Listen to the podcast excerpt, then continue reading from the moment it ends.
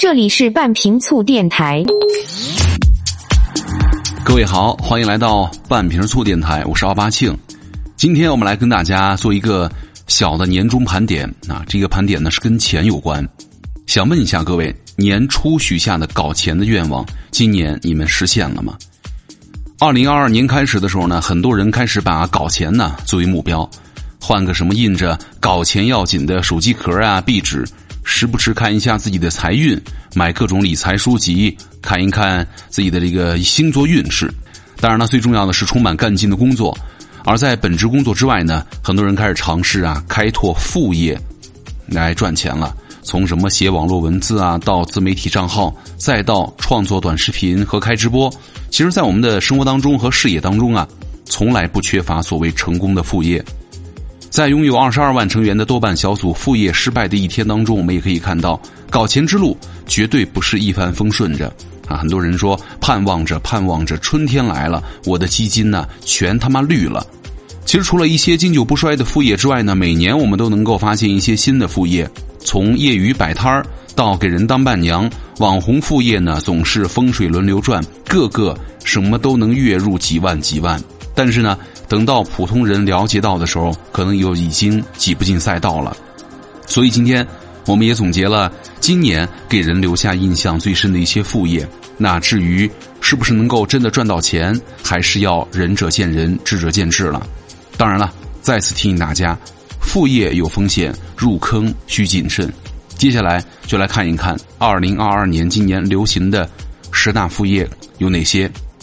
第一个，车尾箱集市，后备箱啊装的不是商品，是浪漫。随着露营的爆火呢，摆地摊文化呢也进入到新的花样当中了。今年上半年呢，露营地啊、很音乐节、市集等地方冒出了很多的流动咖啡车。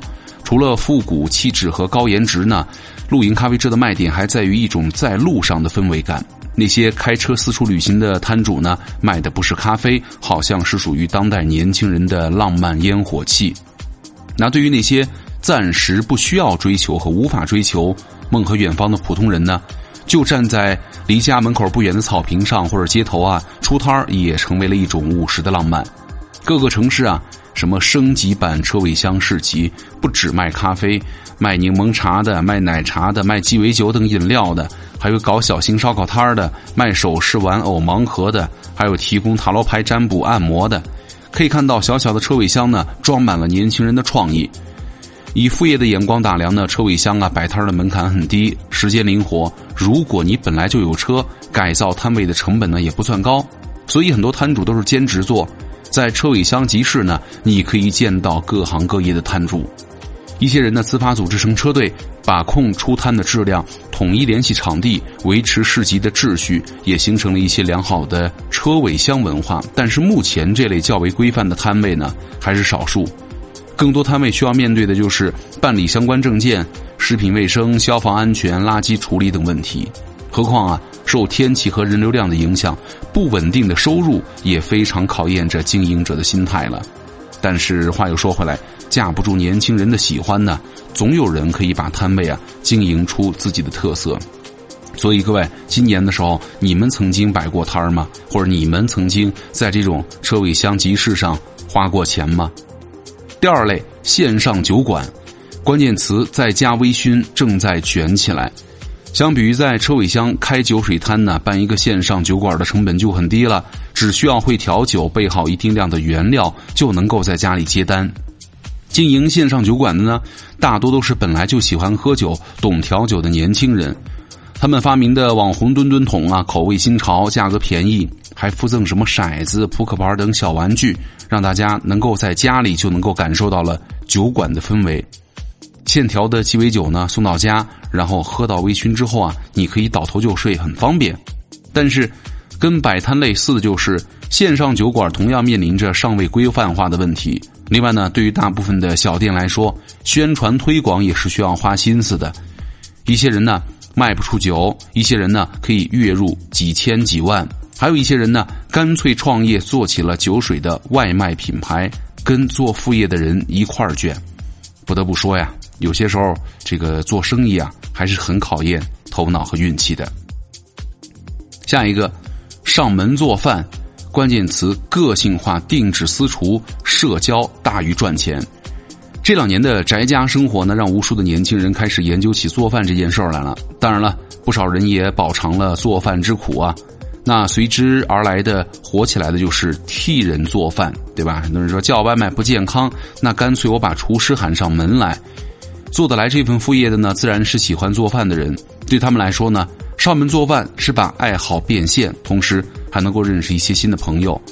有人呢，除了做饭，还包括收拾厨房啊，提供聚餐氛围组的服务，谈什么尤克里里啊，助助兴。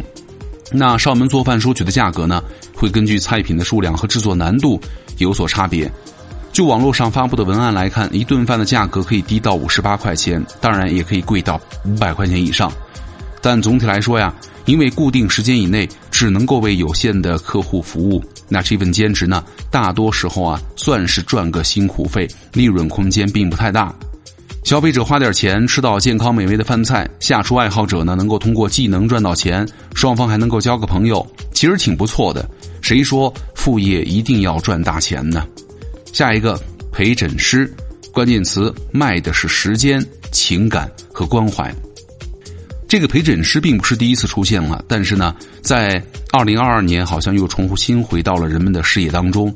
即便是年轻人，也未必能够一下就弄懂就医的流程。那对于老人来说就更复杂了，并且啊，部分医学检查也需要有人陪伴帮忙排队。所以说，国内外呢很早就有了陪诊服务的探索。陪诊师顾名思义啊，就是陪患者就医，为他们提供方便。陪诊师常做的呢，就是代替分身乏术的中年人，带着他们年迈的父母看病。在这个过程当中呢，陪诊师也会与很多动人的故事啊逐步相遇。今年，当陪诊师月入过万的很多话题呢，引发了很多人的关注啊。其实要做到高收入啊，就得保证每天都能够接到大单儿，这即便是全职也难以保证。大部分的陪诊师呢，都是兼职接单，赚一笔是一笔，而且啊。陪伴式服务啊，绕不开人和人之间的信任和情感，但是一个赚字呢，有的时候也让人挺尴尬的。陪诊费啊高了，患者和家人呢承受不起；陪诊费低了，陪诊师就不再是副业的香饽饽了。那目前呢，这一行还没有统一的资质标准。那无论是否有医学背景啊，都可以做。但是我相信，有市场需求、有人文关怀的陪诊服务，还会迎来进一步的发展。下一个，化妆品修复师啊，修复口红和拍短视频两不误。今年上半年呢，化妆品修复的短视频数量和流量快速增长，同时呢，带动了这门生意的火爆。六月份之前有报道哈，淘宝上化妆品修复月成交量少则一百家，多则八百家，修复的器材呢也卖得好，单家店铺一个月能够成交九百套。如果你是一个经常买彩妆的人哈，你可能会会知道，不小心摔断一根口红或者摔碎一盘眼影，心会有多疼。把大牌化妆品呢送去修复，往往比重新再买要省钱的多。另外呢，需要修复的化妆品呢，也有了寄托持有者的情感，人们愿意为修复花钱，所以说这份副业呢，它就有市场了。在修复化妆品的时候呢，再拍一些解压视频呐，传到网上，也可以获得一定的短视频创作和收入的客源。但是呢，这一行同样需要面临一系列的规范问题啊，比如说你在修复的时候如何保证卫生啊，如何杜绝部分修复师偷工减料等等。很多修复师呢，在社交媒体上发布了文案，打着副业月入三万的旗号，其实呢是在卖什么培训课程。不得不说，这一行的水啊，确实有点深。下一个副业，环球影城跟拍。关键词：今年最火的跟拍啊，在霍格沃茨。摄影师跟拍一直是一个热门副业哈，但是今年最火的确实还要数去环球影城跟拍了。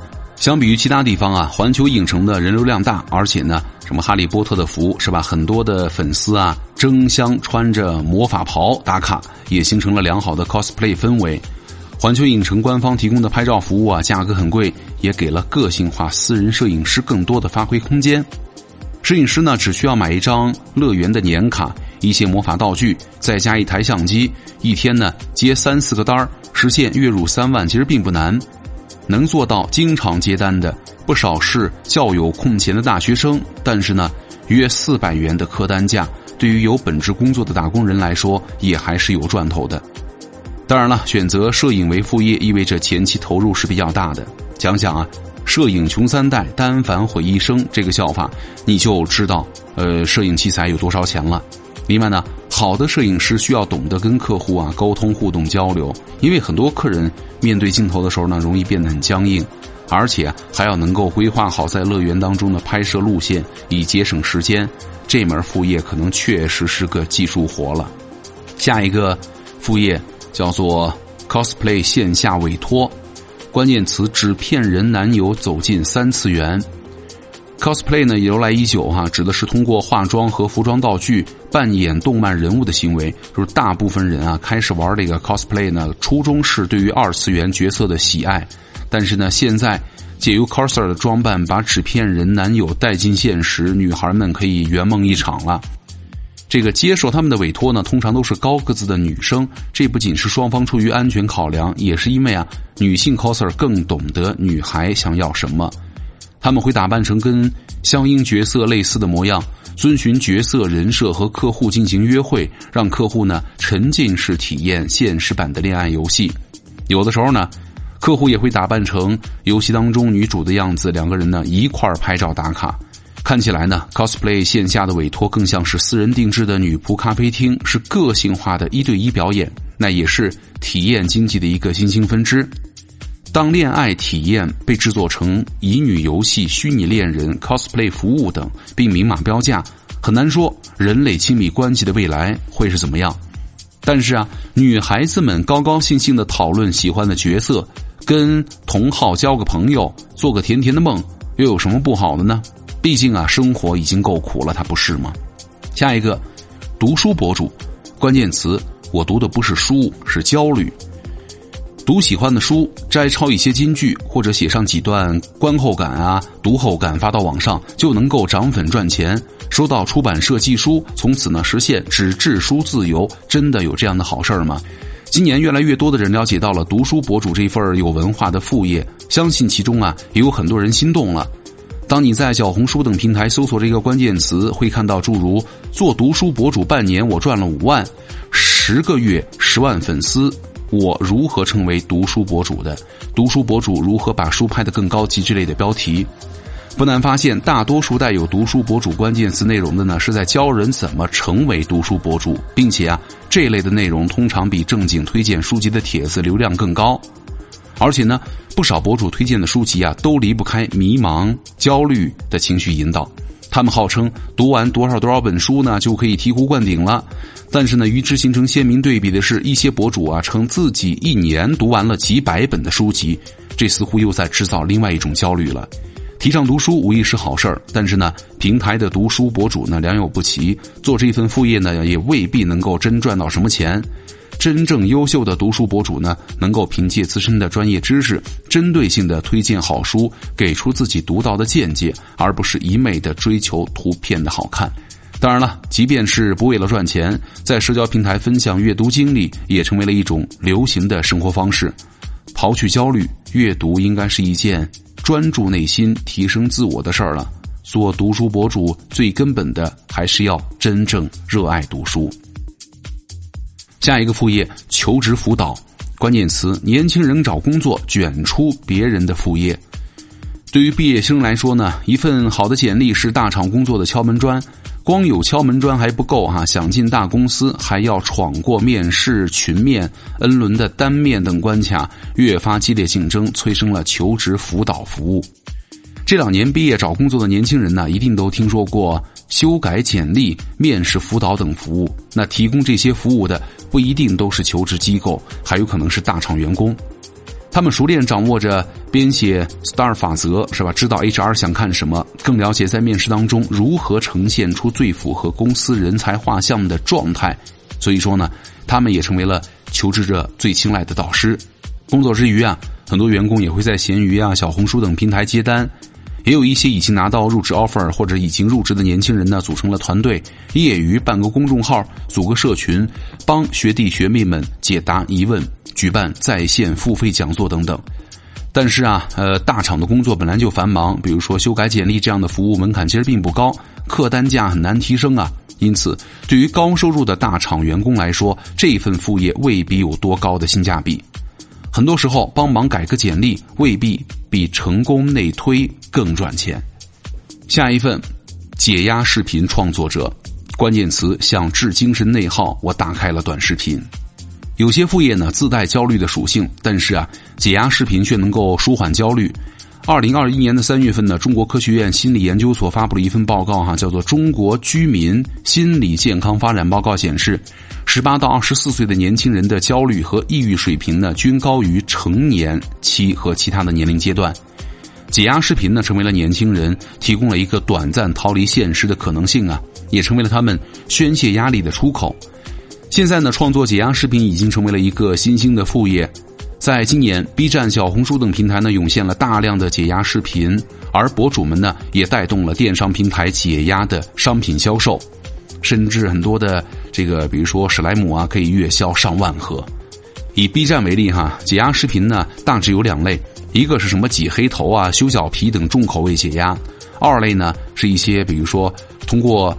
呃，人体啊，什么视觉、听觉、触觉、嗅觉感官上的刺激，在颅内、头皮或者背部啊，身体的其他部位产生让人愉悦的独特刺激感。还有什么捏史莱姆啊、刮肥皂、切割胶带等方式呢？上文提到的化妆品修复，其实也算是解压视频的一类内容了。那这些解压博主啊，收入呢，一般来自于平台创作的激励和可能拿到的广告商单。其实这也取决于视频播放量和账号的粉丝量。根据 DT 财经报道，博主每个月的收入啊，从几百块到上万块不等。那在精神消费日益剧增的当下，解压视频的创作者大量涌现呢，正好体现了情绪需求的商业价值。而值得注意的是，在寻找副业的过程当中呢，有时候自己也会不小心成了猎物。刚刚我们提到的很多的副业，很多人都开始出售相关的课程了，对吧？你看到头来最火的副业是给人推荐副业。你说讽不讽刺？另外呢，一些到处打着广告的副业呢，可能是骗局。比如说什么兼职配音、兼职刷单儿，是吧？有的呢，你要先交钱；有的呢，会套你的信息。最后呢，钱没赚到几个，反倒赔了不少。相信各位也都不愿意上当和遇上这样的情况。所以说，不难总结啊，能够诞生并且自然火起来的副业呢，一定有着相对应的市场需求。当一个人的技能啊、爱好与之匹配的时候，并且适时的抓住机会，就有可能做出自己满意的成果。